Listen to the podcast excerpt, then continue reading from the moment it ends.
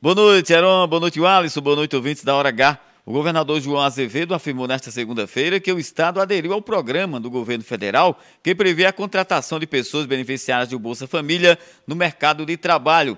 Inicialmente, a plataforma iria atender apenas as empresas. Segundo o governador, uma das cláusulas do protocolo de intenções prevê a contratação também no serviço público, a exemplo dos prestadores de serviços que atuam na educação.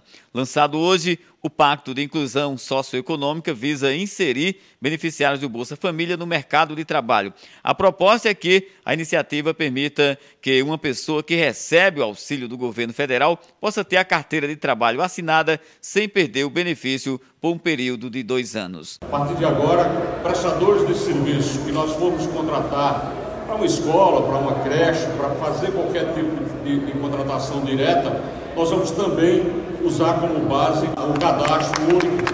Roberto Tagino na hora H, o dia todo em uma hora.